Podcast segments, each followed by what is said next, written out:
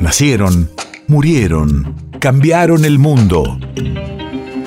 En Nacional Doc, siempre es hoy. Siempre es hoy. 17 de abril, 1951. Hace 71 años se funda el Instituto Antártico Argentino. Es un organismo científico-tecnológico orientado bajo normas políticas del Estado Nacional.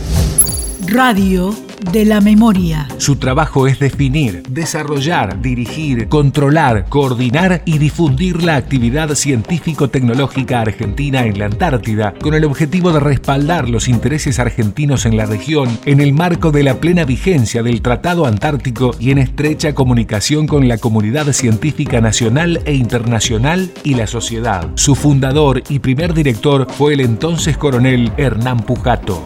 A bordo del Santa Micaela parte a la Antártida la misión científica que explorará la pampa de hielo de nuestro territorio en las tierras australes hasta más allá del círculo polar antártico.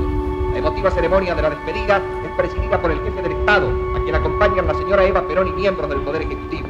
General Perón y su señora esposa estrechan la mano de los esforzados expedicionarios. Posteriormente habla el primer mandatario, quien señala que si ahora no nos reconocen lo que justicieramente nos pertenece, el poder progresivo de la nación y el tiempo irán fijando las bases incontrovertibles de nuestro derecho.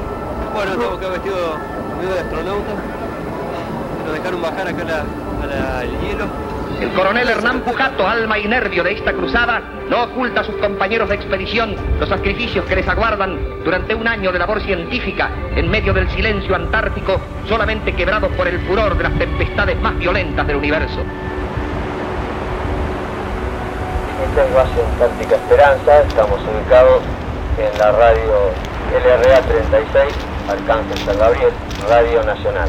Tenemos una potencia de emisión de un kilowatt y a pesar de ello tenemos la satisfacción de saber que nos escuchan en lugares muy distantes al nuestro. Japón, Alemania, Canadá. Nuestra programación se basa en temas culturales emitimos programas musicales para hacer conocer País de efemérides.